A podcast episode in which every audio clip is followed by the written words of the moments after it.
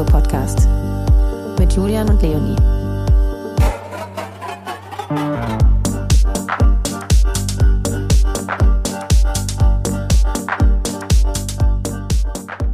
Hallo, liebe Emiko. Hallo, lieber Julian. Hallo, liebe Leonie. Hallo, lieber Julian. Hallo, lieber Emiko, Emiko. Hallo, Leonie, Leonie, Hey. Leonie. Oh Mann. Fängt ja gut an Viel hier. Spaß, Julian, heute. Oh Gott, mit den beiden hier. Leonie und Emiko haben gute Laune. Ja. Auf jeden Aber noch seid ihr fast nüchtern. Also, Psst. Wir möchten nicht darüber reden. ciao, David. David verlässt uns. Mit einem Glas Wein in der Hand tanzt er hinaus aus dem Studio im Holzmarkt. Wundervoll. Sehr gut. Okay, ähm, Emiko, so, ich mach noch mal hier so ein bisschen das Intro, denn du bist ja eine absolute Tausendsasserin der Nacht äh, mit deinen äh, Berlin Side Stories, deinem eigenen Tourguide-Unternehmen im Kulturtourismusbereich, veranstaltest du Touren äh, zum Thema Clubkultur, Subkultur und Stadtentwicklung. Aber du bist auch viel mehr. Du bist äh, Tänzerin, Schauspielerin, Performerin, neuerdings sogar Steuerberaterin, habe ich vernommen. Und noch so viel mehr. Du hast Kulturwissenschaften, Sozio Soziologie und Stadtforschung studierst. Erzähl uns doch mal so ein bisschen in deinen eigenen Worten, was du so machst und was die Nacht eigentlich für dich bedeutet. Ich fall kurz um. Ich fall einfach kurz um. Wieso? Emiko.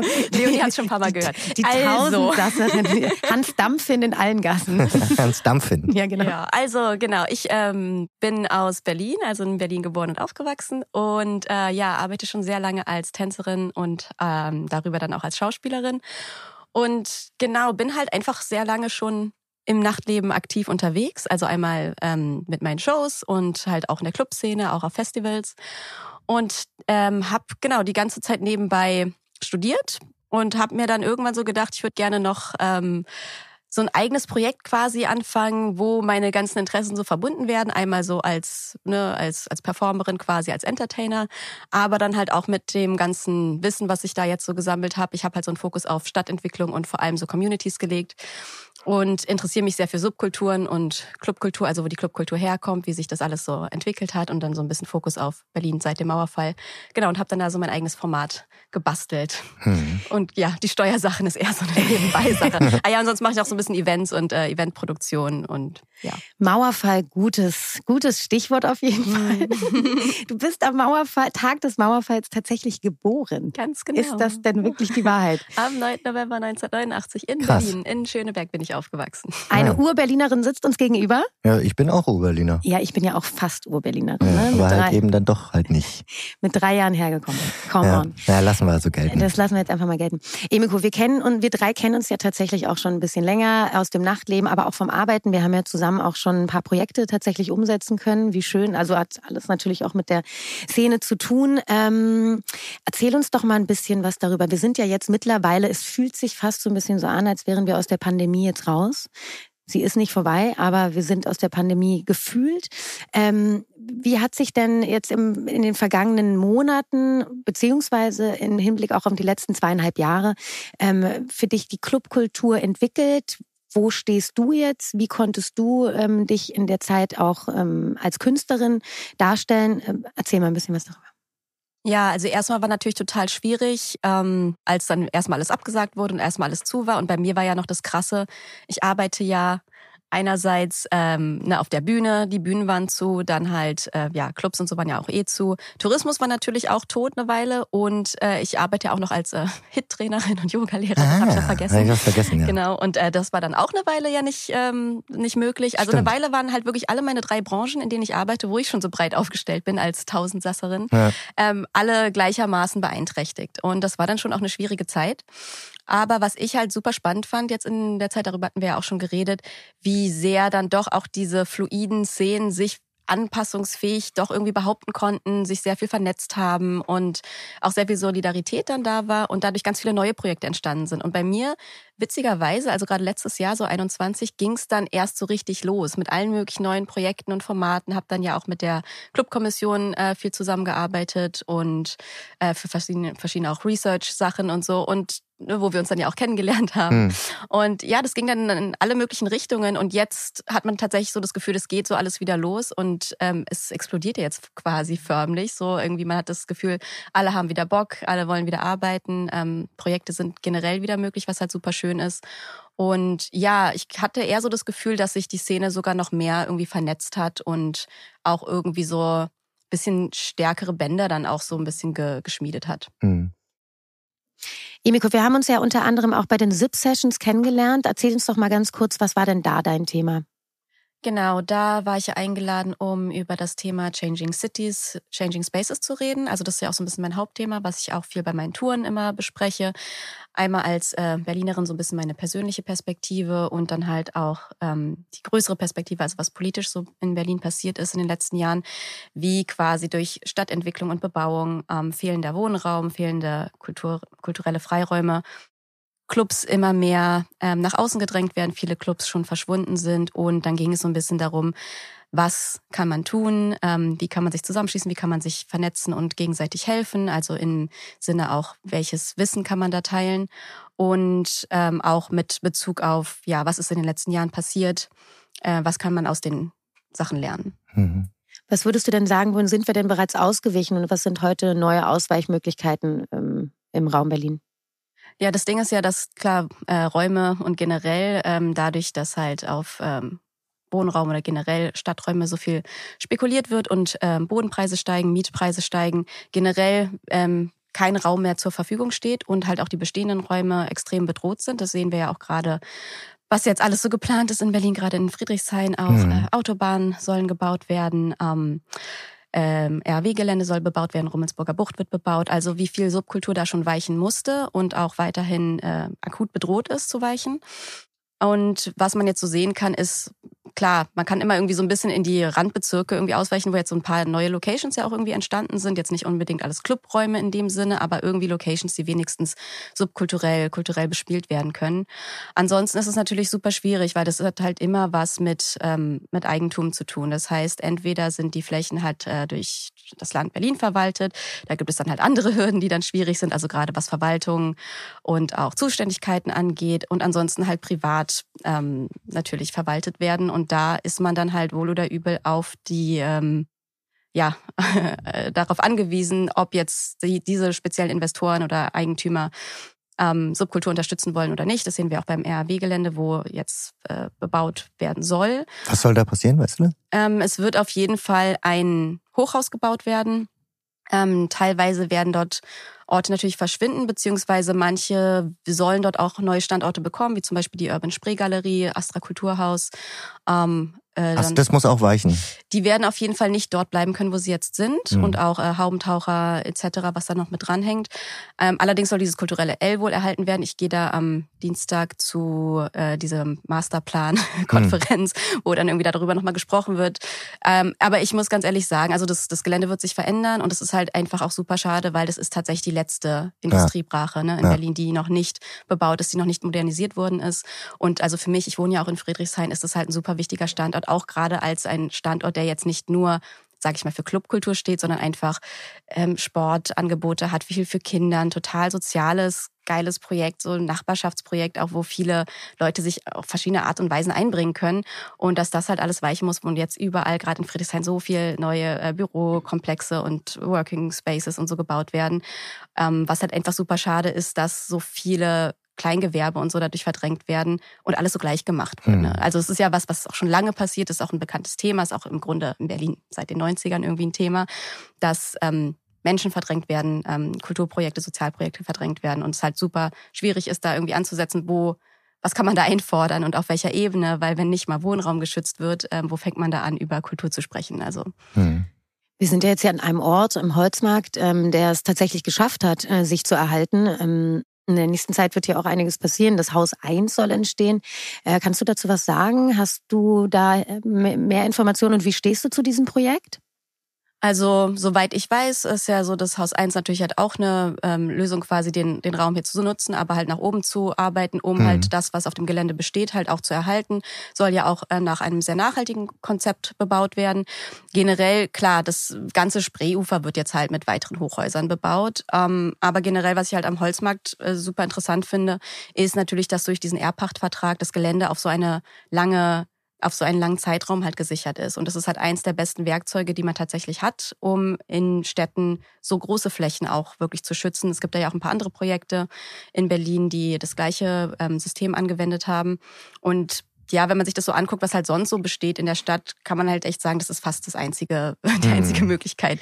Und äh, dafür braucht man dann natürlich wieder andere Parteien, die ähm, diese Kosten übernehmen. Das sind dann halt meistens Stiftungen, wie jetzt im Fall Holzmarkt natürlich halt auch eine, eine ausländische Stiftung. Ist ja auch also super spannend. Also bei mir ist natürlich nur rudimentäres Laienwissen jetzt über diesen Ort hier, aber ähm, äh, Sie haben ja auch so ein bisschen, sage ich mal, das Land ausgetrickst, mehr oder weniger über die Jahre. Also ne, angefangen mit der Bar irgendwie, da war alles noch so irgendwie super alternativ und einfach mal machen und ähm, und dann äh, immer mehr sozusagen es geschafft, es zu professionalisieren und dann irgendwann auch, glaube ich, zurückersteigert. Ich glaube, ne, Sie mussten es dann Sie ja abgeben. Sie ja auch als als meistbietende kaufen. Also genau. das wurde ja tatsächlich auch von der ähm, Landeseigentümer von der BSR verkauft an den Höchstbietenden.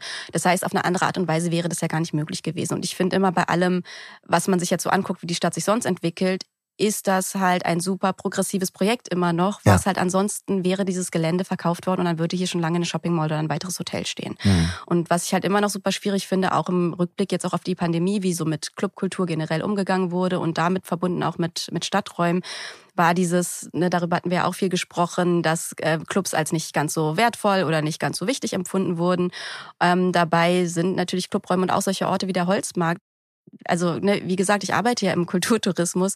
Das sind die Orte, die interessant sind zu zeigen. Und das sind auch die Orte, die halt Geschichte schreiben und die repräsentativ sind für die Stadt oder halt auch das RW-Gelände und so. Das sind natürlich nicht, die Touristen kommen ja nicht hierher, weil hier geile Hotels stehen oder weil hier Shopping-Malls stehen. Also manche vielleicht schon, aber die mhm. meisten kommen ja tatsächlich immer noch nach Berlin. Berlin ist immer noch ein Kulturstandort und ist halt immer noch eine Kulturhauptstadt. Und ansonsten an Industrien gab es ja hier lange auch gar nichts Interessantes. Es gab halt die Musikszene und die Musikindustrie und damit verbunden halt die Veranstaltungsbranche und selbst andere Branchen profitieren ja von den Clubs und von der Musikszene so immens.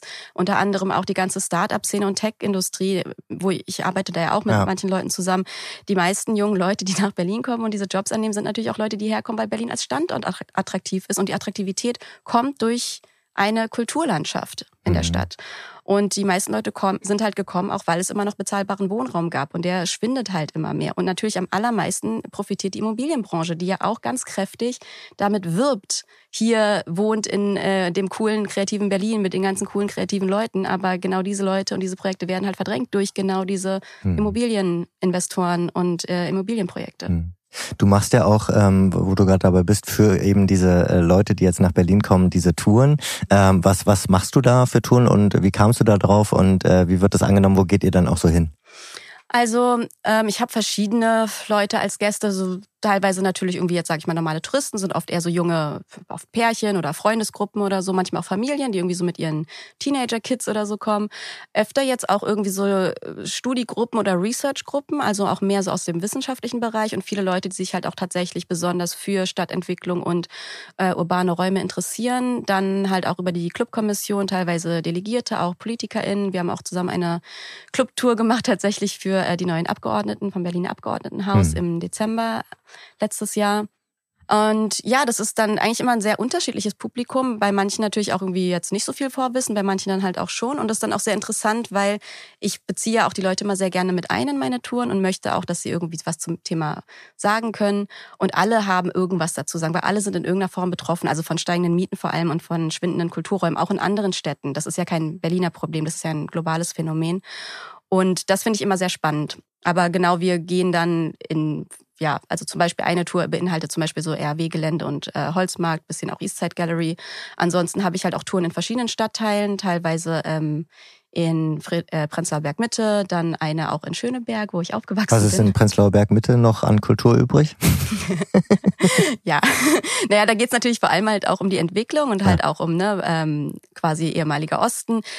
Klar, da gehe ich natürlich auch an so Orte wie das Tacheles, äh, ja. was für mich halt ein super wichtiger Standort in Berlin halt war, äh, was daraus geworden ist, ist ja halt auch ultra, also einfach, einfach Hart. nur furchtbar. Ja, Und mir kommen da immer fast die Tränen. Aber ja, das ist halt so ein super Paradebeispiel dafür, wie halt auch diese Kulturstandorte quasi, also deren Reputation ja auch ausgenutzt wird, um Marketing zu betreiben für diese neuen luxusorientierten Immobilienprojekte, wo es jetzt irgendwie Luxuswohnen und Shopping dort stattfinden soll und sie nennen es trotzdem noch am Tacheles. Also das finde ich auch echt irgendwie immer krass. Aber ansonsten ja. natürlich, ich meine, in Mitte, du hast da auch noch ein paar Standorte, die interessant sind zu sehen, aber mir geht's ja vor allem auch eher um, sag ich mal, aktuelle ähm, Geschehnisse und was halt so momentan in der Stadt passiert und wie sich halt Stadt verändert. Also es geht ja auch, meine Touren sprechen wirklich von Veränderung und jetzt nicht nur äh, von historischen Orten im Sinne von, was war da mal, sondern auch so, was passiert jetzt damit. Hm, hm.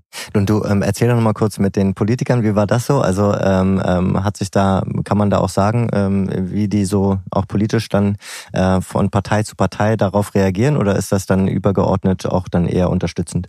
Ja, ich sag mal so, die Berliner ähm, Leute sind da ja auch mal noch mal so ein bisschen anders. Also das waren natürlich jetzt auch alles äh, Club-interessierte PolitikerInnen, die ja schon irgendwie einen Bezug zu dem Thema hatten und manche kannten jetzt auch schon irgendwie die Clubs, äh, waren auch von allen Parteien äh, welche dabei, also von FDP, CDU, äh, Linke und Grüne.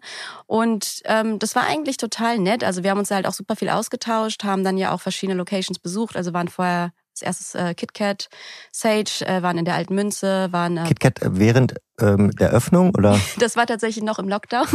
aber sowieso war das halt in, es ging ja eher so darum, sag ich mal, den Raum einmal zu sehen und dann aber auch über die Szene zu sprechen. Also was da natürlich so passiert und warum diese Orte wichtig sind und wichtig sind zu erhalten. Also es sollte natürlich auch irgendwie so eine Einführung sein in das Thema, aber auch, ähm, ja, quasi einfach, um die Leute zusammenzubringen, um ein bisschen differenziert darüber zu sprechen. Und dann haben wir auch hier geendet am Holzmarkt. Hm.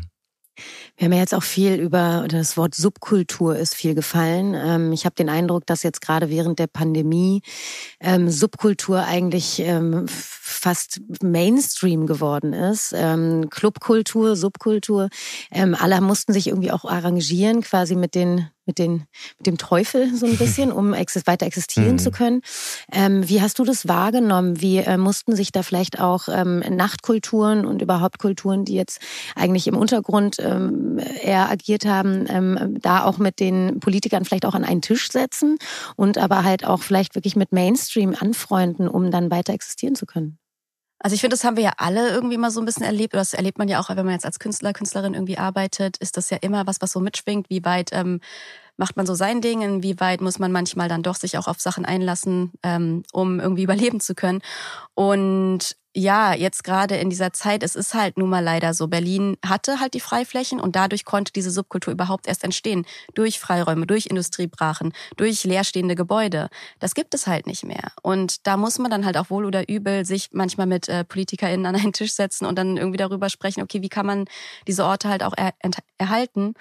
Ähm, Natürlich geht dadurch dann auch dieser subkulturelle Charakter von einfach machen und auch den, ne, wie es auch früher noch diese ganzen illegalen Raves überall gab mhm. und so, das geht jetzt halt einfach nicht, nicht mehr so. Und ich finde es aber trotzdem halt immer wichtig, dass man diesen Stil irgendwie er, erhält, dass dieser, dieser, dieses Lebenskonzept noch irgendwie da ist, weil ich finde es genauso enttäuschend. Also ich war auch früher viel auch in besetzten Häusern und bin damit so aufgewachsen und das hat mir halt auch total viel gegeben und für mich als Berlinerin auch, mir tut es in der Seele weh natürlich, diese ganzen Orte verschwinden zu sehen und also es ist auch eine Wut und auch eine Enttäuschung einfach über die Politik, dass da so wenig gemacht wird, um sage ich mal, auch die eigenen Bürgerinnen und Bürger zu schützen vor diesem Stadtwandel, der ja nun mal von Investoren und Firmen betrieben wird, die ja teilweise nicht mehr in Deutschland ansässig sind, sondern wirklich von Leuten, die ja weder in diesen Kiezen zu Hause sind, hier nicht leben, gar nichts damit zu tun haben, aber das ganze Stadtbild verändern und damit halt Kleingewerbe, es sind ja auch nicht nur Clubs, aber halt alles irgendwie platt machen und ähm, wir ja als Bürgerinnen und Bürger kaum eine Möglichkeit haben, was dagegen zu tun, mhm. weil den Protest gibt es ja. Man kann ja auch nicht so sagen, es gäbe da eine Politikverdrossenheit oder so. Es gab ultra viele riesengroße Proteste zu dem Thema seit Jahren, Bürgerentscheide, ähm, Spreeufer für alle, Rummelsburger Bucht für alle, die ganzen Initiativen, mhm. die sich so sehr dafür einsetzen wollen, eigentlich bisschen partizipatorisch irgendwie mitentscheiden zu können. Und das wird nicht nur ignoriert, sondern es, ja, man hat dann so das Gefühl, man hat ja demokratisch da kaum eine Möglichkeit, irgendwie dagegen vorzugehen, weil auch ne, Spreeufer für alle größter Bürgerentscheid Berlins mit irgendwie 87 Prozent Zustimmung und wurde dann auch nicht umgesetzt, weil naja, dann wurden da schon Verträge unterschrieben, dann wurden da schon Zusagen gemacht, man hätte eine riesengroße Klage am Hals. Berlin ist halt eine arme Stadt und äh, kann sich das nicht leisten und ähm, ja, dann wird es halt trotzdem irgendwie umgesetzt. Und genauso mit der Deutsche Wohnen und Co. enteignen. Ne? So ein Riesenentscheid, der jetzt tatsächlich auch, äh, wo die Leute dafür gestimmt haben, ist natürlich immer noch so in der Schwebe. Ich muss ganz ehrlich sagen, glaube nicht, dass sowas äh, umgesetzt wird, einfach weil das Interesse da nicht groß genug dahinter ist. Und man hat ja auch gesehen, dass der ganze Wohnungsmarkt ähm, auch überhaupt nicht groß Thema im Wahlkampf war. Hm. Aber glaubst du, dass man da generell eine neue Ausrichtung, äh, also bei der Clubpolitik braucht? Ich meine, es gibt ja gerade in Berlin. Äh, Entschuldigung, bei der Kulturpolitik? Was meinst du? Nee, also glaubst du, dass es generell eine neue Ausrichtung im, im, im, Raum Kulturpolitik geben müsste, dass sich da was verändert, dass man da noch mehr Gehör bekommt? Wir haben es ja jetzt während der Pandemie gemerkt, da hat ist schon einiges auch passiert. Ne? Also man hat das Gefühl, dass da irgendwie auch viel mehr Aufmerksamkeit plötzlich auch auf diesen Raum ähm, gelenkt wurde und auch dieses, okay, Berlin lebt natürlich auch davon, nicht nur in dem Tourismus, sondern der Tourismus kommt natürlich auch, ne, was du gerade eben gesagt hast, wegen der ähm, Kultur und wegen der Kunst. Aber glaubst du, dass da noch mal eine neue Ausrichtung irgendwie ähm, entstehen müsste in der Kulturpolitik? Also einmal, was ich, ne, was man irgendwie sagen kann, das eine, was irgendwie vielleicht noch positiv da ausgefallen ist in dieser ganzen Corona-Zeit, war, dass tatsächlich Kultur, weil sie so sehr eingeschränkt war, ein größeres Gehör bekommen hat und auch ähm, viele Gelder ja auch irgendwie in die Kultur gesteckt worden sind. Also durch diese ganzen neuen Förderprogramme, die es dann gab und das Club Kultur auch das erste Mal richtig, ähm, sag ich mal, also auch viel mehr Medienaufmerksamkeit bekommen hat und generell als wichtig ja, als Industrie wurde. überhaupt erstmal genau. sozusagen gesehen wurde. Auch dass ähm, Clubs jetzt in der Zeit auch als Kulturstätte anerkannt worden sind ja. und so. Das ist ja auch jetzt quasi in der Pandemiezeit passiert. Ähm, was ich halt eher finde, wenn man jetzt sagen würde, okay, wie müsste sich die Kulturpolitik generell dabei ändern? Ähm, man darf es halt nicht zu getrennt sehen von, also Kulturpolitik ist ja eine Sache, aber dann dieser ganze Immobilienmarkt ist halt eine, eine wirtschaftliche ähm, Entwicklung, die halt leider dadurch überhaupt nicht zu stoppen ist. Und solange es halt keine Räume gibt, kannst du da halt auch nicht viel machen. Ich finde halt zum Beispiel, dass Standorte, kulturelle und auch soziale Standorte, die es schon sehr lange gibt und die so einen Mehrwert zu, irgendwie für die Stadt geben, anders geschützt werden müssten, also einen anderen Schutzstatus erhalten müssen, dass sie auch nicht einfach verdrängt werden können aufgrund von steigender Mieten. Ähm, aber wo fängst du da an? Ich meine, selbst Kindergärten werden verdrängt. Also es werden soziale Projekte auch verdrängt, die so wichtig sind für, für die Stadtgesellschaft. Oder äh, wir hatten ja auch schon mal darüber gesprochen, dass halt, ja, es müssten eigentlich auch in Bezirken gewisse Flächen für Kultur und Soziales festgeschrieben werden, die halt nicht für kommerziellen ja. Nutzen freigegeben werden sollten. Ich meine, man, also um da mal jetzt als Berliner auch, ich weiß nicht, wie es euch dabei geht, aber wir haben ja so ein paar Orte in Berlin.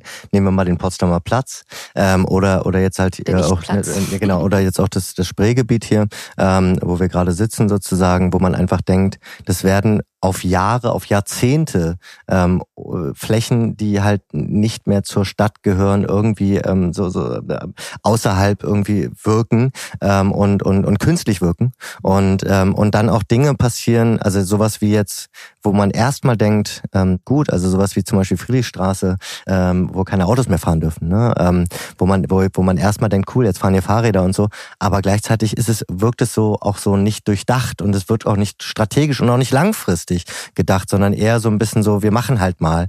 Ähm, weil da ist es dann jetzt nur so die Diskussion, ja, jetzt darf, dürfen keine Autos mehr in der Friedrichstraße fahren, aber was bedeutet es für die Läden und was, was, was macht man dann eigentlich mit den Orten hier?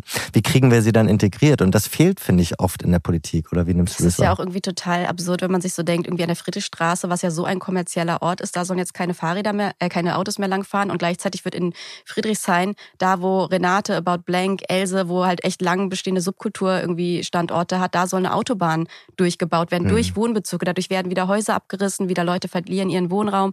Das wird eine Riesenbaustelle, die bestimmt irgendwie wieder so zehn Jahre oder so da sein wird. Also wie kann sowas, das wurde ja nicht von der Berliner äh, Politik entschieden, ja. das wurde ja tatsächlich vom, vom Bund, vom Bund mhm. ähm, in Auftrag gegeben. Und aber das sind halt dann so Sachen, wo du tatsächlich das Gefühl hast, in Berlin auch in unterschiedlichen Bezirken. Jeder macht da so ein bisschen, was er will. Und ganz oft ähm, auf anderen Ebenen schlagen die Leute da die Hände über den Kopf, was dann irgendein Bezirk für Baugenehmigungen erteilt hat. Gerade zum Beispiel in Lichtenberg, auch mit dem scheiß Coral World Ding, mhm. wo jetzt ja sogar einfach ein Hotel mit irgendwie, wo Meerestiere ausgestellt werden. An der oder? Rummelsbucht, wo mhm. ich mir denke, was ist das für ein geiler Standort, der für Erholung, der für Natur, für Kinder, für Jugendliche, für die Gemeinschaft, für die Nachbarschaft so ein geiler Standort sein könnte, wenn es einfach ein Park wäre und dann Ja. wird dann ein Hotel hingebaut und der Bezirk hat halt die Baugenehmigung erteilt und dann ist es jetzt halt so.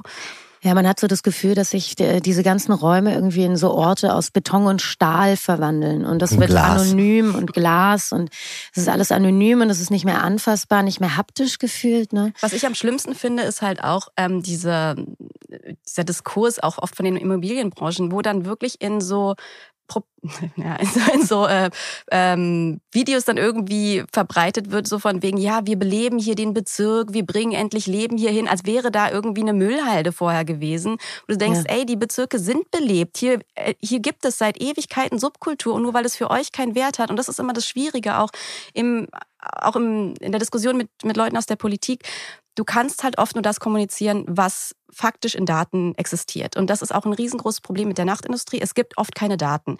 Viele Leute sind freiberuflich. ähm, Du kannst nicht wirklich in Zahlen so krass ausrechnen, wie viel da tatsächlich irgendwie über die Bühne geht, was es tatsächlich für einen Wert der Stadt bringt. Und dieser ganze Mehrwert, der sozial und kulturell geprägt ist, den kannst du halt nicht runterrechnen in Zahlen. Und natürlich, wenn dann jemand aus der Immobilienbranche kommt und sagt, ja, ich kann hier Bürogebäude für so und so viel vermieten, Mhm. natürlich ist das erstmal, macht das mehr Sinn. Oder es gibt 100 Beschwerden wiederum von Anwohnern. Ja. Ne? So ist ja auch dann eine Zahl, die du halt, wo du was gegen machen kannst. Und das ist zum Beispiel auch jetzt auch beim RW-Gelände, da sind ja auch sogar viele Leute auch, oder weiß nicht, aber sind ja auch Leute teilweise für diese Bebauung, weil sie halt gar nicht wollen, dass das halt so ein Ort ist für eine Nachtkultur, Clubkultur, weil da natürlich ähm, auch eine große Belastung für die Nachbarschaft besteht, Mhm. aufgrund von Lärm, Müll, betrunkene Leute, die da nachts äh, rumlaufen, auch oft dann Polizeieinsätze sind und so, was natürlich auch eine Belastung für die Nachbarschaft ist. Aber ich finde halt irgendwie trotzdem, dass das es so ja auch nicht besser macht. Also Kann man Nee, es muss sich ja auch Mhm. irgendwie die Waage halten. Also es muss sich ja, man muss ja versuchen, irgendwie so einen Mittelweg zu finden oder eine Schere zu finden zwischen wir machen hier Kultur und wir machen hier Beton und Stahl. Und ähm, nur weil dann ein Immobilienhai einen Ort gekauft hat mit vielen Millionen, Milliarden von Euro und dann wird einfach halt so ein Kulturbetrieb oder so ein Kulturort niedergewalzt und das ist so da sind wir wieder beim Punkt äh, Achtsamkeit und Wertschätzung. Ähm, wo, wo ist die Wertschätzung für genau diese Orte, die eben diese Stadt Berlin zu der Stadt machen, die sie eben ist und weswegen die Leute eben auch hierher kommen. Die Leute kommen nicht hierher, um in die Shopping Mall am Potsdamer Platz zu gehen, um da bei H&M einkaufen zu gehen, sondern die kommen eben hierher, weil es hier diese besonderen Orte Ja. gibt. Und wenn die getötet werden, und die werden gerade alle getötet, also ich bin letztens an dem bekannten Haus vorbeigefahren, wo oben dran Graffiti gesprüht wurde, die Bucht bleibt. Mhm. Ähm, und das war einfach, das Haus gibt's jetzt nicht mehr. Ja. Ist jetzt weg. Ja. Und dieser ganze Ort wird jetzt niedergewalzt und zubetoniert. Und das ist ähm, einfach, ja, es ist richtig furchtbar. Und da, und da, weil du jetzt auch tot sagst, also es ist ja schon auch richtig, weil mh, man kann sowas ja auch nicht künstlich irgendwie verpflanzen oder irgendwo hinpflanzen, sondern das sind ja Orte, die entstehen ähm, aus sich selbst heraus, irgendwie im Chaos, ähm, in, äh, Ja. in also anarchisch und ähm, und das kann man nicht planen und das und und äh, die sind dann verloren, ne? Oder oder hast du dazu eine andere Meinung? Kann man sowas kann man sowas woanders aufbauen? Ich finde es ja immer so witzig, also so die Subkulturen, die haben ja ähm, die beste Form von Community Building, wenn man so nennen will, ähm, die ja sich einfach aus ihrer aus ihrem Wunsch Gemeinschaft zu, aufzubauen und Mehrwert zu schaffen, ganz natürlich entstanden sind.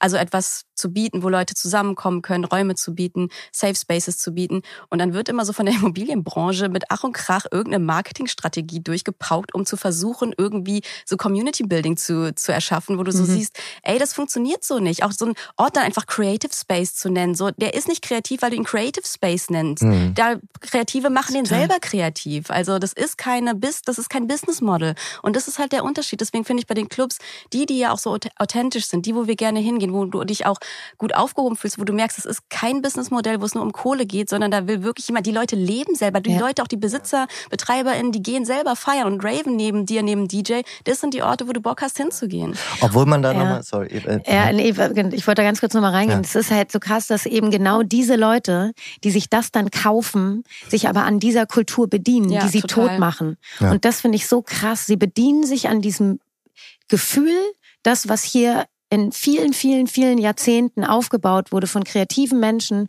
von äh, Subkulturen, sozialen Menschen, von Kunstschaffenden.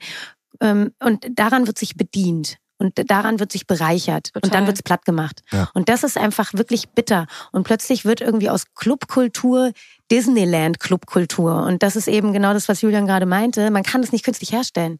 Man kann nicht künstlich einfach ähm, ein Bar 25-Vibe erstellen ja. oder ähm, ein Tresor-Vibe erstellen oder ein Berghain-Vibe erstellen. Das geht nicht. Mhm. Es ist in sich nur schlüssig und nicht von außen gebaut. Aber das ist natürlich, gleichzeitig sind wir diejenigen, die jetzt gerade drüber sprechen, aus unserer Perspektive, ne, die damit sozusagen aufgewachsen sind.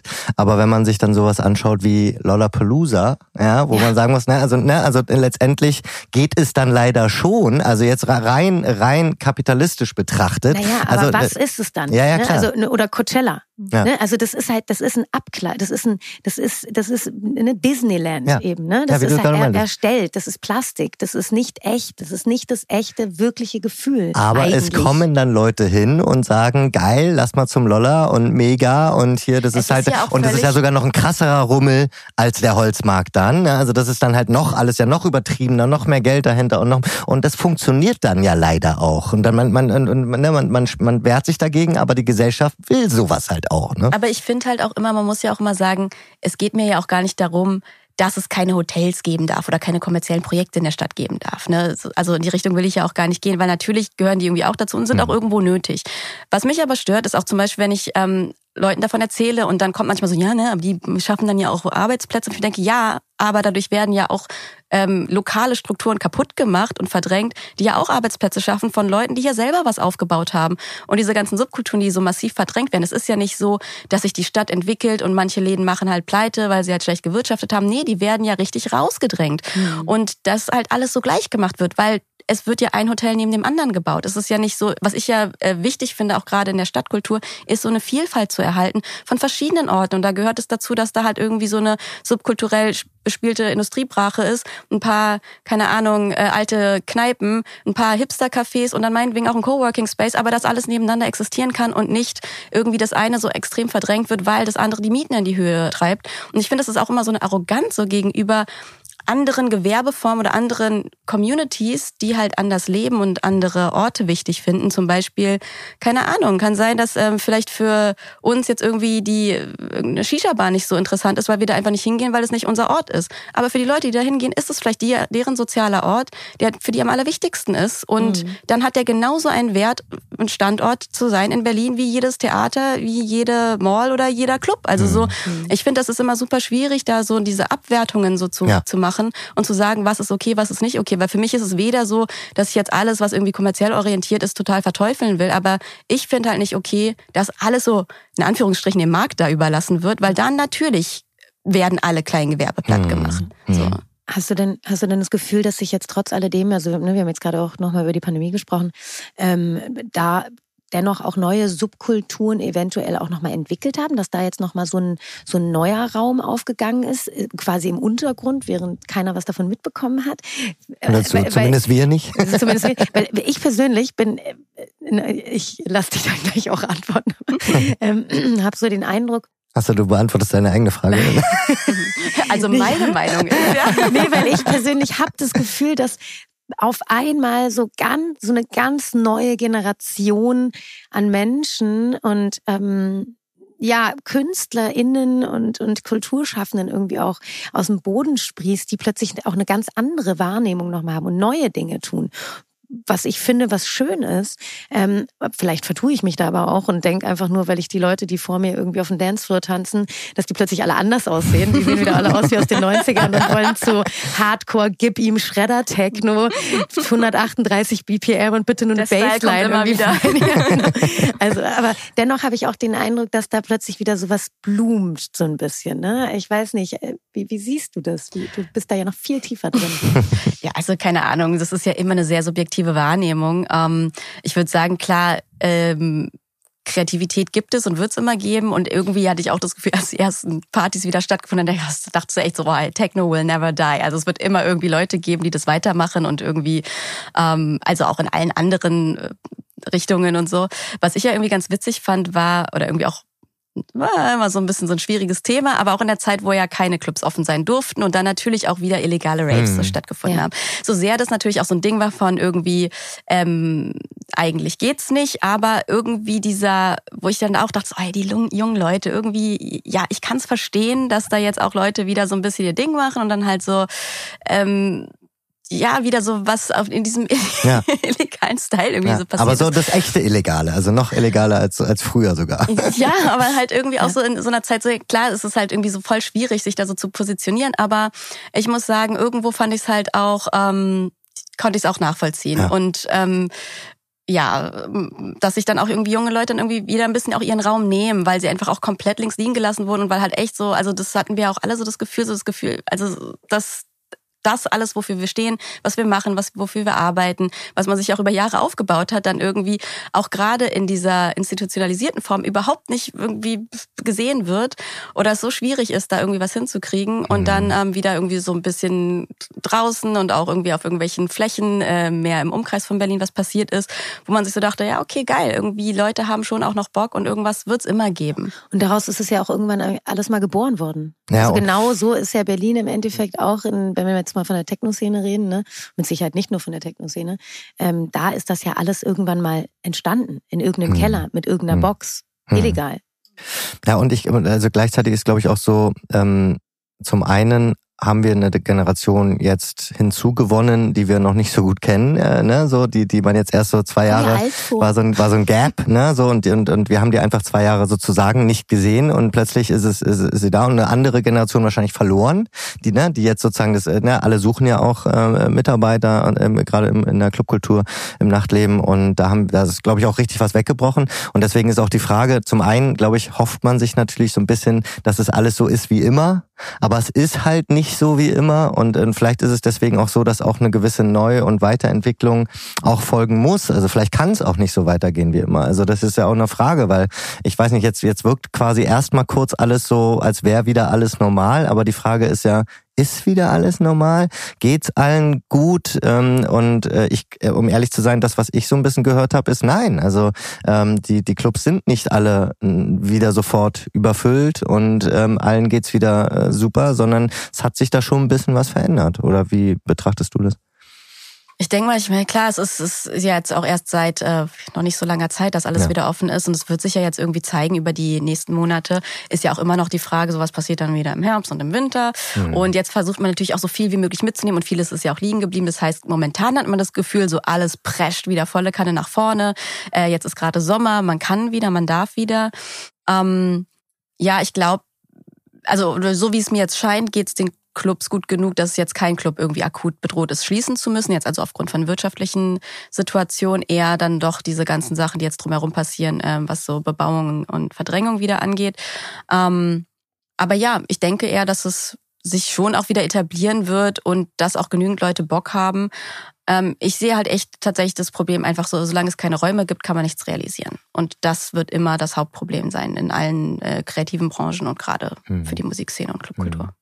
Und ja, und denkst du dennoch, dass jetzt eine Form von neuer Adaption ähm, auch des Nachtlebens und der Locations und so weiter notwendig ist? Bist du eher sozusagen, tendierst du eher dazu, sozusagen so, so, so weiter zu, also bestenfalls so weiterzumachen? Oder denkst du, da muss jetzt auch vielleicht dann hm, zum Beispiel sich eine neue Anpassung gegenüber der, der Lage mit den Räumen und so weiter auch passieren?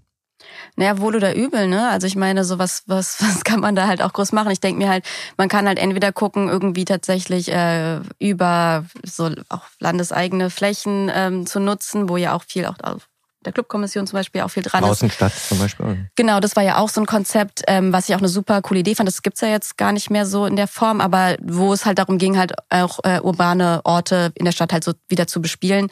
Ähm, was ich halt einen super Ansatz finde, da ist natürlich wieder die Sache, was ja auch manchmal kritisiert wurde, da wird wieder mehr kuratiert, da wird ausgewählt, wem gibt man die Flächen, die müssen das in einem Antrag vortragen, also äh, vorstellen.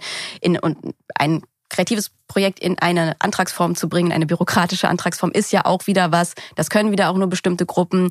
Da ist eine wieder eine Vorauswahl von, sage ich mal, auch Leuten mit einem gewissen Bildungsgrad, mit einem gewissen Zugang und so. Also dieses richtig Underground äh, selber machen Ding, das ähm, ja, ich glaube, das geht tatsächlich auch nur, wenn man halt Flächen hat, die man halt einfach nutzen kann und die sich auch so ein bisschen nehmen muss. Also das ist halt auch das, wo halt einmal diese mhm. Berliner Subkultur herkommt, wo auch Graffiti und Street Art äh, Kultur herkommt, wo halt einfach viele, sag ich mal, diese ganzen ähm, urbanen Subkulturen sich halt so behauptet haben, war halt auch sich ja Räume auch aneignen. Ja. Und das ähm, ja muss in irgendeiner Form dann auch weiterhin passieren. Was ich halt ganz cool finde, es gibt ja noch so ein paar Projekte, wo dann, das sind dann oft Leute, die dann ja auf eine andere Art und Weise wieder irgendwie investieren. Das können dann auch irgendwelche Künstler sein und KünstlerInnen sein, die Flächen finden und die dann irgendwie anmieten für irgendwelche Pachtverträge, die dann für einen gewissen Zeitraum ähm, gehalten werden können, wo Flächen, die da sind, die aber gerade nicht genutzt werden, also auch wieder so eine Form von Zwischennutzung bespielt werden können. Aber das ist ja auch immer dann mit, irgendwann ist es dann wieder vorbei. Aber das sind, glaube ich, noch so die einzigen Möglichkeiten gerade, tatsächlich Räume ein bisschen auf eine kreative Art und Weise zu nutzen, ohne dass man diesen Druck hat, sich da äh, behaupten zu müssen, auch finanziell. Und gleichzeitig merkt man ja auch, wie robust diese Szene ist, ähm, weil sie sich gefühlt irgendwie immer einem gewissen Widerstand auch äh, gegenüberstellen musste. Ne? Man musste immer kämpfen. Mhm. Man musste immer seine Räume kämpfen. Und das ist ja nicht erst seit Corona so. Das ist ja, schon ja. seit Jahrzehnten so. Das ist schon immer so gewesen. Man musste immer diese Räume beschützen und man musste sich selber irgendwie immer schützen. Und da merkt man schon, dass diese Szene echt äh, eine krasse Kraft auch hat, zusammen, aber auch alleine in den kleinen Kollektiven. Und das ist was Schönes, das auch zu beobachten, ne? dass sie dann einfach auch umgedacht haben. Ja. Zu merken, wie, keine Ahnung, zum Beispiel eine Münze, wie die dann einfach gesagt haben, okay, wir machen jetzt Corona Culture, wir machen, wir versuchen trotzdem irgendwie Räume zu bieten. Wir nutzen unsere Räume jetzt anders. Oder in der, in der Renate, wo die gesagt haben, okay, wir machen jetzt Over Morrowland, ja. ja. Ähm, Over das fand ich sowieso total geil, wie die ganzen Clubs passiert. einfach ja. umdenken. Ne? Und das ist wirklich, da merkt man, wie viel Energie und wie viel Power und wie viel Kraft in diesen ganzen tollen Köpfen Köpfen da irgendwie ja. steckt und dass die einfach in der Lage sind, ja, oder von jetzt auf für, gleich für anders. Obdachlose zu ja. machen oder genau. auch selbst die ganzen Clubs, die sich dann zum Corona-Testzentrum dann, also einfach, okay, wie nutzt man jetzt die Räume? Die Räume sind ja da und das fand ich halt auch echt bemerkenswert. Also wie progressiv genau. auch viele damit umgegangen sind. Und, und wie dann auch der eigene Raum abgegeben wird, ne, mhm. in dem Moment. Für was anderes. Wir geben unseren Raum frei und versuchen damit irgendwie was Neues zu machen. Und das ist was Schönes. Es ähm, kann auch ähm, sein, also nur um dann nochmal einmal anzuschließen, dass jetzt, also zwei Sachen kommen ja, glaube ich, noch auf uns zu. Zum einen, ähm, wir wissen ja gar nicht, was mit den anderen Räumen jetzt so passiert. Also im Sinne von die meisten äh, Firmen, etc. werden vielleicht gar nicht mehr eine Auslastung haben. Ähm, jetzt, äh, das wird man wahrscheinlich erst wieder in, also in einem Jahr oder so so richtig wissen. Kommen die Leute überhaupt wieder zurück? Was passiert dann mit den ganzen frei, also da Freiräumen, die mhm. vielleicht entstehen, was wir jetzt noch gar nicht ähm, sehen können? Weil ich glaube aus meiner äh, persönlichen Sicht, dass die Firmen es nicht mehr machen können zu sagen, ihr müsst ins Büro kommen. Das wird nicht mehr gehen. Ist mein, ist, ist mein Glaube daran, sondern dass die Mitarbeiter es durchsetzen werden. Nee, nee, wir entscheiden das und wir und und wir gehen nur noch ins Büro, wenn wir müssen, wenn wir wenn wir äh, Meetings haben oder wenn wir irgendwie, keine Ahnung, kulturell.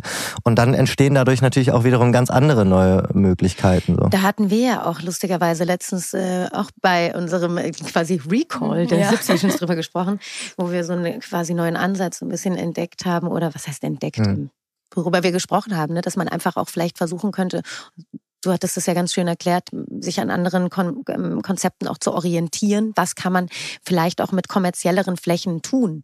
Genau, Und das da, ist spannend. Da ging es um dieses Projekt, das war, glaube ich, in, in Hamburg, wo, ähm, also Corona-bedingt natürlich in dieser Zeit, da ging es um die Veränderung von Innenstadt, ähm, wo Gewerberäume, die zwischenzeitlich leer standen oder nicht genutzt werden konnten, an Kreative und an KünstlerInnen gegeben wurden. Das war jetzt zwar nicht Clubkultur in dem Sinne, sondern eher so Ateliers und mhm. äh, keine Ahnung, Spaces irgendwie zum, ähm, zum Proben oder so.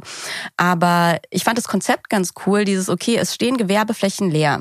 Und anstatt die einfach leer vergammeln zu lassen, während irgendwie Künstlerinnen und Künstler überall auf der Suche sind nach Flächen, wie könnte man das halt irgendwie verwalten und den Leuten für wenigstens diesen gewissen Zeitraum diese Flächen zur Verfügung stellen? Ja. War einer der der größten Probleme ist ja auch, ähm, das finde ich immer so heftig, wenn man sich das anguckt in der Stadt, also wie viele Flächen ja tatsächlich auch leer stehen.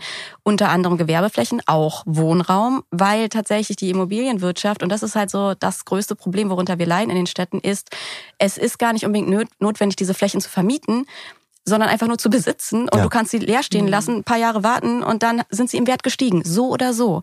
Das heißt, diese, diese Verantwortung ist ja oft gar nicht da. Und ich finde zum Beispiel auch persönlich, ganz ehrlich gesagt, ähm, zu lange Leerstand pff, enteignen. Also das mhm. ist einfach, dafür ist die Zeit zu krass, dafür ist die Not zu krass, dafür fehlt zu viel Raum, als dass man den einfach leer stehen lassen kann, nur weil das dieser Firma gehört, die sich darum nicht kümmern und das da einfach vergammeln lassen und dann halt warten, bis irgendwie alle raus sind, dann sanieren und wieder teuer weiterverkaufen. Also so. Und dann kommt man dann wieder in diesen elitären Raum, ne? wo plötzlich alles so wahnsinnig teuer wird, dass es sich halt niemand ja. mehr leisten kann. Ja. Und genau das wollen wir ja nicht. Also gerade Raum, Kunst, Kunst, Kultur sollte nicht elitär sein. Mhm.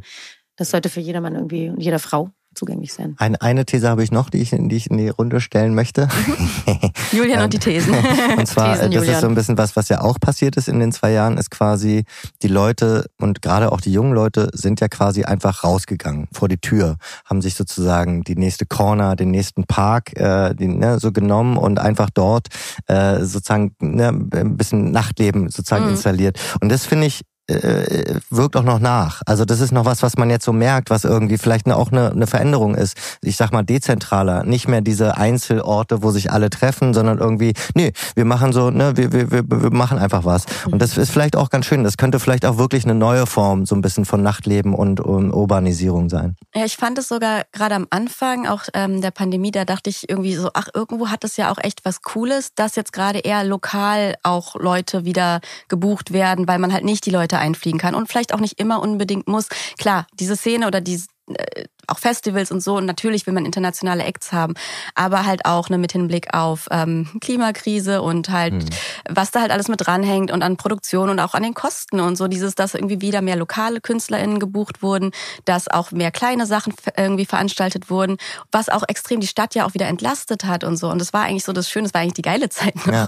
wo irgendwie man gemerkt hat, so, ey, der Tourismus ist gerade down, also auch dieser Massentourismus vor allem, ähm, dass es halt jetzt nicht die riesen Touribusse überall gibt und nicht die riesen Touriboote und so und die Leute einfach da ein bisschen rumgeschippert sind am Sonntag auf dem Kanal und Musik gemacht haben und alles wieder so eine Nachbarschaftlichkeit hatte. So das fand ich halt echt noch so eine Zeit, wo ich dachte, ey, vielleicht kommt da auch noch was Geiles irgendwie mhm. bei raus. Ja, und es sind ja auch kleine, schöne neue Kollektive irgendwie entstanden, Ideen allein selbst die Partys in der Hasenheide, meine Güte, da haben sich Menschen getroffen, zusammengetan. Ja, ich weiß, aber es ist trotz alledem, Leute haben halt was gemacht. Ja. Es war rücksichtslos zum Teil und es war aber zum Teil auch einfach wirklich ein inneres Bedürfnis wahrscheinlich, ja. da jetzt mal wieder zu tanzen und sich da diesen Freiraum zu nehmen. Ja.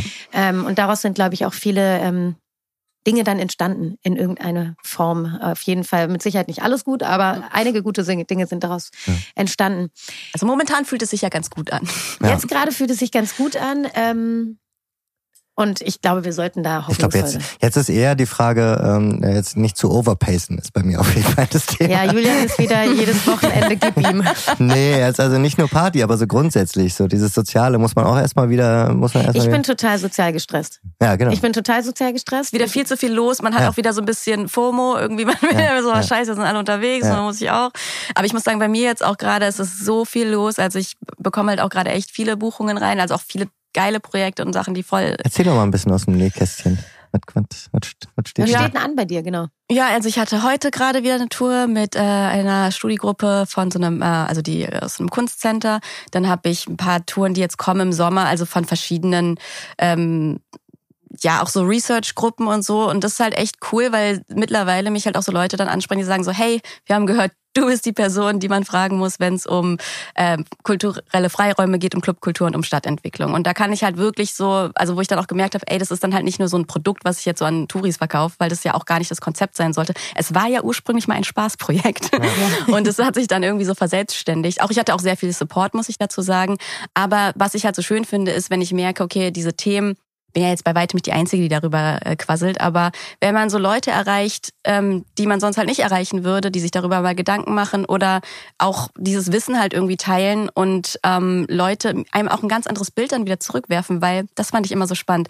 Wenn ich über Berlin erzähle und ich bin dann immer am meckern, wie scheiße hier alles ist und alles wird verdrängt und alles wird bebaut und so und mir dann Leute sagen so, oh, ihr habt so viele Kulturräume und es ist so krass, was es alles gibt in Berlin und wie viel möglich ist und ich mir dann immer so denke, stimmt eigentlich. Also es mhm. gibt auch immer noch total viel Geiles und geile Leute und geile Ideen. Und also es ist so toll. Und das ist auch die schöne Sache an meiner Arbeit, finde ich, weil ich ja auch immer viel Research mache, immer auch gucke, was gibt es Neues, wie ist der aktuelle Stand, ähm, welche Möglichkeiten gibt es. Auch vieles ist tatsächlich auch immer sehr negativ, aber es kommen auch coole Sachen irgendwie dabei rum. Und wir sind auch wirklich verwöhnt, das muss man sagen. Ja. Wir sind hier in Berlin wirklich verwöhnt, wenn man so ein bisschen in die Außenbezirke beziehungsweise mhm. überhaupt so in den Speckgürtel oder dann wirklich aufs Land geht. Ne? Das müsste man auch mal, darüber muss man auch mal nachdenken und vielleicht auch einfach mal sprechen. Ähm, Leute, die auf dem Land leben, gut, das ist im Endeffekt entweder in der Entscheidung, weil ja, man nicht mehr in der Stadt sein will, oder man ist da hineingeboren. Aber da lebt man natürlich eine ganz andere Kultur. Und da lebt man auch im Endeffekt eben das, was wir hier in Berlin erleben, nicht. Und ähm, da ist für die vielleicht während der Pandemie, Pandemie nicht unbedingt so viel weggefallen, aber trotz alledem glaube ich, ist es auf jeden Fall für jeden förderlich, Kultur und Kunst und Kultur zu genießen. Ähm, die Brandenburg-Kampagne, die aktuelle, die heißt JWD. Ganz jeder, weit draußen. Jeder will dahin. jeder will dahin. Und das, ist schon, und also die drehen quasi das ganz weit draußen um in jeder will hin und es stimmt ja auch schon ja, wieder, weil geil. alle wollen da gerade hin. Mhm. Also ne, so nicht nur Tesla, ja, sondern äh, sondern auch so man jeder will hat den Traum eines Bauernhofs irgendwie außerhalb. Ja, ne, so. ich habe das ja auch, wobei ich muss sagen, sobald ich dann noch draußen bin und dann habe ich das drei Tage, dann bin ich so, das hätte ich jetzt Ich bin auch ein ganz schönes Stadtkind auf jeden ja. Fall. Aber ich finde vor allem halt auch dieser Gegensatz zu also anderen Großstädten. Ne? Also oft, wenn ich Leute so international natürlich irgendwie bei mir hab und äh, mit denen so durch die Stadt gehe und denen alles zeige und die sind so geflasht und so auch, also gerade sowas wie Holzmarkt oder so, für die ist es mal so, wow, dass sowas möglich ist. Mhm. Ähm, in deren Städten wäre das teilweise also ja, auf stimmt. gar keinen Fall. Da ist alles schon so früh äh, überteuert und gentrifiziert worden und äh, da sind nochmal ganz andere Preise. Ja. Und das will ich auch gar nicht. Ich finde immer diesen Negativvergleich halt irgendwie blöd, weil das ist ja nichts, wo man hin will. Deswegen finde ich, macht es immer total viel Sinn, irgendwie sich mhm. darüber aufzuregen und dafür zu kämpfen. Aber manchmal ist es schon schön, wenn man dann dieses positive Bild auch wieder zurückbekommt, so, boah, es ist geil, was es alles in Berlin gibt. Und ja. ich mir manchmal denke, es ist schön, wenn man daran erinnert wird, weil als ja. Berliner meckert man ja auch immer ja. gerne. ja, ich höre das auch öfter mal, aber ich sehe das dann Leuten an, mit denen man dann hier ist, die nicht aus Deutschland kommen oder keine Ahnung, die dann Berlin vielleicht zum allerersten Mal besuchen. Die, man, man sieht diese wilden Augen, die so, okay, alles ist möglich. Ja. Alles Alle finden es immer so inspirierend, hier ja. zu sein. Man hat keine Sperrstunde. Von Donnerstag ja, bis Montag kann man im Endeffekt sich komplett hier einmal ausleben. Mhm. Und das ist ja auch was Tolles. Apropos, äh, jetzt ist doch auch bald äh, zehn Jahre ähm, ähm, war 25, ne? Ah. Äh, steht da auch bei dir irgendwas auf dem Plan? Hui, ja, das, das, das wird zehn Tage äh, Halligal, also zehn Tage Raven, Fall. hast du vorhin gesagt. naja, jedenfalls, also wir machen ja hier dann auch in der, ähm, ich bin ja hier Teil auch von der Artistenhalle, dem Studio hier im Holzmarkt, wo die Artisten immer ähm, auch proben und ich ja auch mit, also, also auch trainiere. Da machen wir auf jeden Fall Shows. Ähm, da könnt ihr auch gerne vorbeikommen. Cool. Und ansonsten sind ja hier dann, also ich helfe so ein bisschen auch mit in der Orga und so, also für, für uns jetzt fürs Studio und äh, was ein paar andere Sachen. Aber das wird auf jeden Fall ein gutes Programm und äh, ich bin sehr gespannt. ich bin mir sicher, wir werden uns über den Weg laufen. Wir werden alle sozial heftig gestresst sein, Aneinander weil jeden vorbeischielen. Tag fünf Veranstaltungen pro Tag. Ja, aber es, ich ich freue mich drauf. Ja, dann haben wir doch was Schönes, worauf man sich freuen kann. Yay. Emiko, vielen Dank für deine Zeit. Ja, danke. Ja, danke euch. Danke, dass du uns da mal so einen schönen Einblick und vor allem denjenigen und ja, die, ja denjenigen und diejenigen, die das jetzt hören, ja. ähm, dass man da auch nochmal so einen kleinen Einblick bekommt. Ja. Ähm, Spannend, muss dann, man dranbleiben. Genau, wir packen alle Links in die Infos und klickt gerne rauf und dann erfahrt ihr mehr. Sehr gerne. Und jeder, der von freien Räumen weiß, bitte melden. Wirklich. Ja, ja bitte melden. Bitte meldet euch bei uns. Das Schickt uns die Räume vorbei. Ich, ich habe letztens auch mit Lutz nochmal gesprochen und er meinte, jeder, der irgendwie eine Idee hat, Lutz ja. Leixenring von der Clubkommission, der Ideen hat von Freiräumen, bitte ja. Bitte, Bitte melden an die Clubkommission. Ja, sofort. Irgendwas machen wir damit. Ja. Danke euch. Ja, für danke die euch. Lustige Runde. Gleich ein Weinchen. Yes, machen wir. Oder zwei. Tschüss. Tschüss.